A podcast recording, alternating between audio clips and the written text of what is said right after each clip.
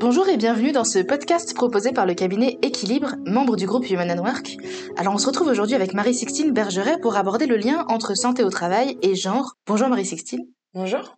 Alors est-ce que tu peux d'abord te présenter et nous dire d'où est venue l'idée de ce podcast? Alors je suis Marie-Sixtine Bergeret, je suis psychologue clinicienne et consultante pour le cabinet Équilibre qui est spécialiste de la diversité et de l'inclusion. L'idée de ce podcast, en fait, c'est né d'un constat que j'ai fait quand j'étais psychologue auprès de salariés d'entreprise. En fait, j'observais une dimension supplémentaire dans la prise en charge psychologique du burn-out des mères de famille. La première étape qui va être essentielle pour aller mieux, c'est un repos complet pendant plusieurs semaines. Avec ces femmes, j'allais me heurter à un obstacle. Elles arrivaient à s'arrêter de travailler, mais qu'en est-il quand elles ont une double journée? Elles parvenaient souvent à lâcher prise et s'arrêter professionnellement, mais c'était compliqué de couper avec leurs responsabilités familiales. Continuer à s'occuper de la maison, des enfants, réaliser différentes tâches ménagères. Un travail s'amorçait alors avec elles sur qu'est-ce qu'être mère, qu'est-ce qu'être une bonne mère, et même parfois qu'est-ce qu'être femme. Nous engageons aussi souvent une réflexion sur une redistribution plus égalitaire des tâches domestiques au sein de la famille. Et puis de manière plus générale, je remarquais que les manifestations du stress, elles pouvaient être différentes en fonction du genre de la personne que je recevais en entretien. Je comprenais à ce moment-là que les rôles sociaux qui incombent aux femmes et aux hommes ne pouvaient pas être complètement dissociés de la santé au travail. D'autant que les femmes et les hommes ne sont pas nécessairement confrontés aux mêmes risques professionnels. On sait par exemple que les femmes sont les principales victimes du sexisme et du harcèlement sexuel et que la probabilité qu'elles souffrent de troubles musculo-squelettiques va être 22% plus élevée, à ancienneté, âge et famille professionnelle identiques. Les hommes, eux, vont être plus soumis à des pénibilités physiques comme l'exposition à des bruits intenses ou au port de charges lourdes. Et du coup, on peut se poser la question, est-ce qu'il existe un prisme genré lorsqu'on étudie la santé au travail et plus spécifiquement les risques professionnels, dans la mesure où nos constructions de genre, elles ne s'arrêtent pas aux portes de l'entreprise. L'idée d'aujourd'hui, c'est vraiment de vous proposer un point de vue et d'initier le sujet de la santé des femmes au travail. Donc, après avoir redéfini rapidement ce que c'est les risques professionnels et le genre, on pourra réfléchir à comment les inégalités entre les hommes et les femmes pourront avoir un impact sur la santé des femmes au travail et l'analyse des risques les concernant. Et enfin, on verra comment il est possible d'agir dans vos entreprises. Alors d'abord, qu'est-ce que c'est les risques professionnels en fait? Alors, les risques professionnels, c'est l'ensemble des risques qui pourraient menacer la santé et la sécurité des salariés.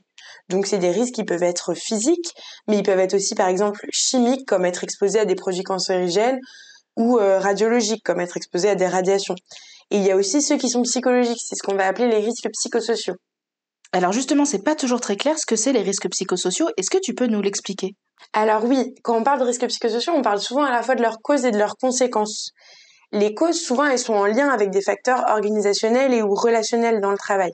Par exemple, les exigences du travail, comme la charge et le temps de travail, mais aussi les exigences émotionnelles. Ça, c'est euh, tout ce qui va être gérer l'agressivité d'un ou d'une cliente ou accueillir des émotions fortes chez l'autre tout en maîtrisant les siennes.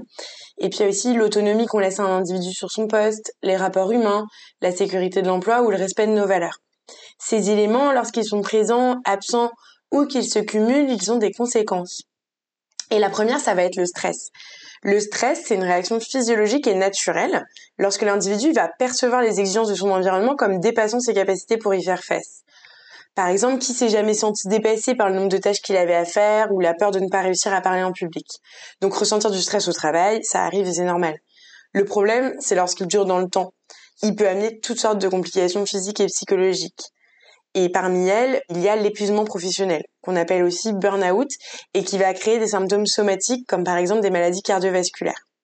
Mais notons quand même que ces symptômes, ce sont les symptômes du stress, hein, et qui vont pouvoir apparaître même avant la survenue d'un burn-out. En fait, on va utiliser le terme de risque parce qu'il n'y a pas de risque zéro. Comme on l'a vu, on ne peut pas supprimer le stress du travail. Par contre, on peut en minimiser sa survenue pour protéger les salariés de ses conséquences, qui, on le comprend, peuvent être graves. Pour bien comprendre cette notion, je vous propose qu'on prenne un exemple. En voiture, le risque zéro d'avoir un accident n'existe pas. Vous avez beau être en pleine forme, avoir une bonne conduite, il y aura toujours l'environnement extérieur.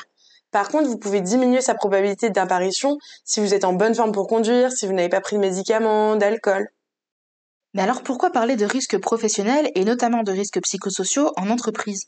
En fait, il y a des changements sociétaux qui ont poussé progressivement l'employeur à protéger les salariés des accidents ou des risques auxquels il ou elle pouvait faire face dans le cadre de leur travail. Ça a d'abord porté surtout sur la sécurité et la santé physique, puis euh, est ensuite apparue la notion de risque psychosocial, qui a été en lien avec le remaniement de la société et du monde du travail qui sont arrivés depuis les années 2000. Il y a eu l'accélération des rythmes de travail, l'émergence des nouvelles technologies du télétravail, mais aussi l'individualisme croissant qui ont remanié profondément le monde de l'entreprise. Et ça a amené des nouvelles questions et des nouvelles avancées législatives, notamment sur la santé psychologique au travail. Également, les différents scandales médiatiques, comme celui de l'amiante ou celui du harcèlement chez France Télécom, ont poussé les pouvoirs publics à prendre des mesures pour garantir la santé et la sécurité des salariés, et notamment à contraindre les entreprises sur ces sujets. Donc en fait, ce qu'on comprend, c'est que l'enjeu, il est bien sûr humain, mais il est aussi médiatique, puisqu'il est en lien avec l'image et l'attractivité de l'entreprise. Mais il est aussi économique. Aujourd'hui, la question de la santé psychologique au travail, elle est centrale. L'hyperstress, il concernerait 24% des salariés, selon l'Observatoire du stress au travail qui a été publié par le cabinet Stimulus en 2017. Et ainsi, 50% des arrêts maladie seraient en lien avec des problématiques de stress au travail. Enfin, il y a aussi l'enjeu juridique aujourd'hui au sein des entreprises. En effet, la loi, elle impose d'évaluer ces risques et de les intégrer dans le document unique d'évaluation des risques professionnels, un document qui répertorie ces derniers. L'entreprise, elle va devoir mettre en place des actions de prévention pour permettre d'en limiter leur apparition. Aujourd'hui, ces derniers, ils sont analysés, mais ils sont souvent analysés au masculin neutre, et ce, malgré des obligations légales qui sont souvent méconnues par les entreprises de prendre en compte les différences entre les hommes et les femmes. Et du coup, comment on peut prévenir au mieux l'ensemble de ces risques? Quand on cherche à prévenir ces risques, il faut prendre en compte l'ensemble des dimensions qui les concernent. Et justement, si on vient à la question du genre, les chiffres y poussent à la réflexion. Aujourd'hui, on sait que les maladies professionnelles, elles augmentent deux fois plus rapidement chez les femmes depuis 2011, et on observe également depuis 2001 une augmentation des accidents du travail les concernant. Donc en fait, on oublie souvent la division sexuelle des métiers et les constructions sociales qui font que même lorsqu'ils ou elles exercent les mêmes professions, les femmes et les hommes ne sont pas soumis aux mêmes contraintes et attentes. Mais alors comment expliquer ces fortes disparités et pourquoi avons-nous tendance à invisibiliser les risques concernant les femmes? Pour bien comprendre ces éléments, faut d'abord comprendre la division genrée du monde du travail. Donc je vous propose qu'on commence par clarifier ce que c'est le genre et surtout ce qu'il va impliquer en termes de différence. Donc le genre, contrairement au sexe biologique, il définit une construction sociale qui va donner des rôles différenciés aux hommes et aux femmes. Ces rôles, ils vont être attribués en fonction de stéréotypes. Les hommes sont forts et ont du leadership. Ils sont capables de résister au stress et d'assumer des responsabilités. Alors que les femmes sont douces, sociables, empathiques et adorent s'occuper des enfants. Ils sont élaborés en opposition les uns des autres. La force et la douceur, la responsabilité et la fragilité, l'investissement professionnel et l'investissement familial. En fait, ce qui est féminin n'est pas masculin et ce qui est masculin n'est pas féminin. Ces stéréotypes, ils vont être transmis dès l'enfance et ils vont avoir un impact sur la manière d'éduquer nos enfants. Ils sont transmis par les jeux. Les petites filles jouent à la dinette pendant que les garçons s'adonnent à des jeux de construction, mais aussi par l'école, l'éducation familiale, la publicité et plus tard les études et le monde du travail. Cette éducation genrée, elle va avoir une incidence sur la façon dont vont s'orienter scolairement les jeunes hommes et les jeunes femmes, mais aussi leur maintien dans certaines professions. Nombre de femmes dans certaines filières métiers rencontreraient des difficultés à trouver de la légitimité et devraient faire face au sexisme. Et en fait, la conséquence, c'est que certaines femmes, elles décideraient de changer de secteur à terme pour éviter ces comportements. Et les chiffres, ils sont parlants. Seulement 13 filières métiers sur 87 sont mixtes. Par mixte, j'entends que la part des hommes et des femmes, elle va se situer entre 40 et 60 En fait, une majorité de femmes travaillent dans les métiers du, service, comme la santé, l'éducation, l'action sociale, et à l'inverse, on compte de nombreux hommes dans les secteurs de l'informatique, du BTP et de la manutention. En fait, ce sont les métiers techniques ou physiques. Et justement, une grande majorité d'avancées législatives et de prise en compte des risques professionnels ces dernières années ont été en lien avec des pénibilités physiques et des risques chimiques. Cette diminution globale, elle cache une toute autre réalité, car pour les femmes, c'est l'inverse. On observe une augmentation croissante des maladies professionnelles et des accidents du travail. Et comment est-ce que l'on peut expliquer ce phénomène? D'abord, ça peut se comprendre par le fait que les hommes et les femmes n'exercent pas les mêmes métiers et que les dangers des métiers à dominance féminine y sont moins évidents à analyser parce qu'ils vont être moins dramatiques que les emplois à dominance masculine. Par exemple, certaines filières métiers extrêmement féminisés sont des métiers dits du service ou du care, du soin, comme les aides-soignantes, les infirmières ou encore les aides à domicile. Ces personnes, elles vont être amenées à travailler avec des personnes en détresse ça va demander des compétences et un travail émotionnel important, qui peut représenter une source de stress et donc de risque qui doit être accompagné par les institutions et les entreprises. Pourtant, ce dernier, il n'est pas encore suffisamment pris en compte dans l'évaluation, car il n'est pas reconnu, il est souvent invisibilisé. Et en plus, ces compétences, elles ont tendance à être naturalisées, c'est-à-dire qu'elles vont être considérées comme innées chez les femmes, car celles-ci auraient de prétendues qualités d'écoute et d'empathie, comme on a vu tout à l'heure. Par ailleurs, même lorsque les femmes elles vont exercer les mêmes métiers que les hommes, elles vont être confrontées à des inégalités. La chercheuse Karen Messing, elle a étudié cette question.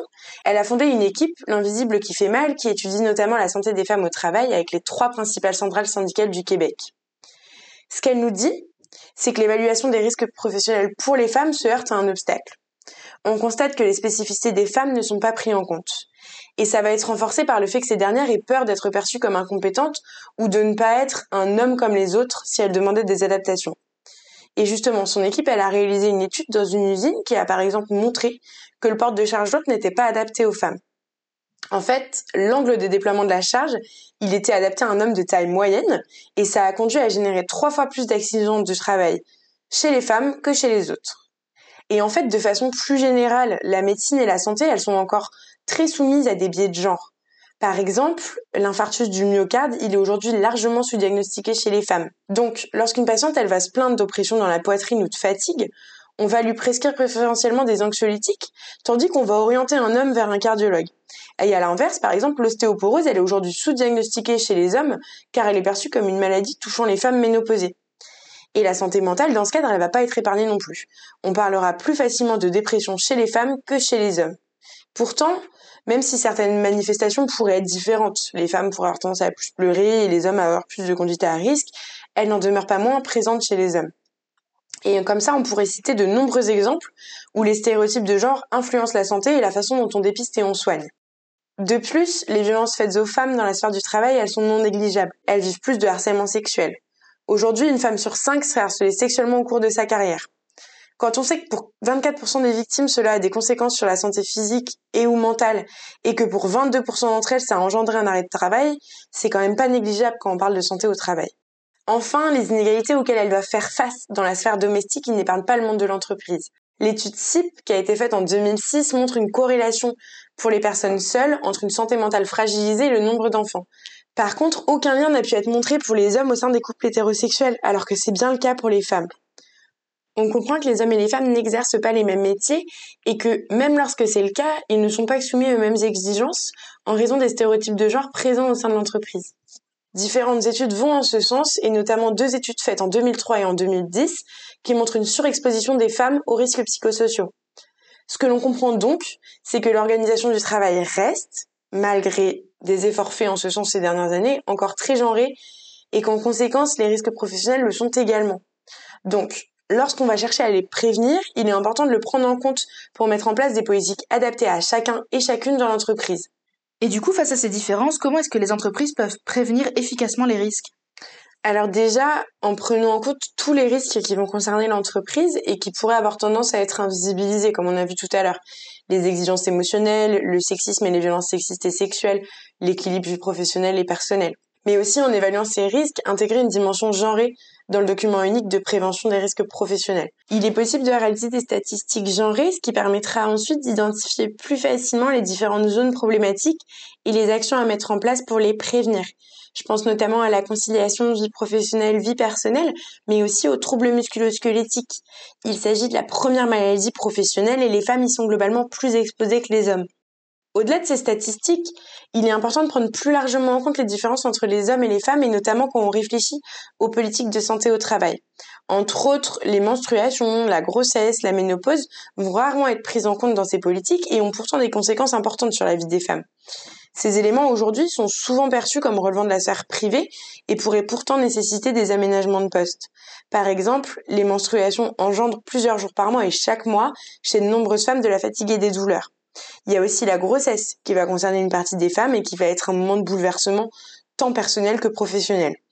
Cela doit être accompagné par les entreprises pour que les femmes ne vivent pas certaines discriminations en lien avec leur état ou que ce soit pas au collectif de travail de pallier certaines absences. Pour éviter certains biais au niveau individuel et collectif, il est donc toujours important de réfléchir en mixité dans l'élaboration des procédures et des documents. Également, le fait d'intégrer la dimension genrée dans la mise en place des accords sur le bien-être au travail va permettre de s'assurer que les budgets profitent équitablement à tout le monde. Et puis aussi, c'est important de sensibiliser aux stéréotypes de genre dans l'entreprise, que ce soit les dirigeants, les RH, les managers et aussi la médecine du travail, notamment bah, pour prévenir et éviter ce biais dans l'organisation du travail et la façon dont euh, on va manager les équipes par exemple. Par ailleurs, et au-delà du sexisme, il faut prévenir et sensibiliser sur la question des violences sexistes et sexuelles qui entraînent des conséquences sur la santé. En fait, l'idée vraiment, c'est de penser une entreprise inclusive face aux différences et aux spécificités pour que la santé de chacun et chacune soit garantie. Merci Marie-Sixtine pour ces réponses et cet éclairage. Et si vous souhaitez plus d'informations sur la mise en place d'une politique de santé au travail plus inclusive, n'hésitez pas à contacter le cabinet Équilibre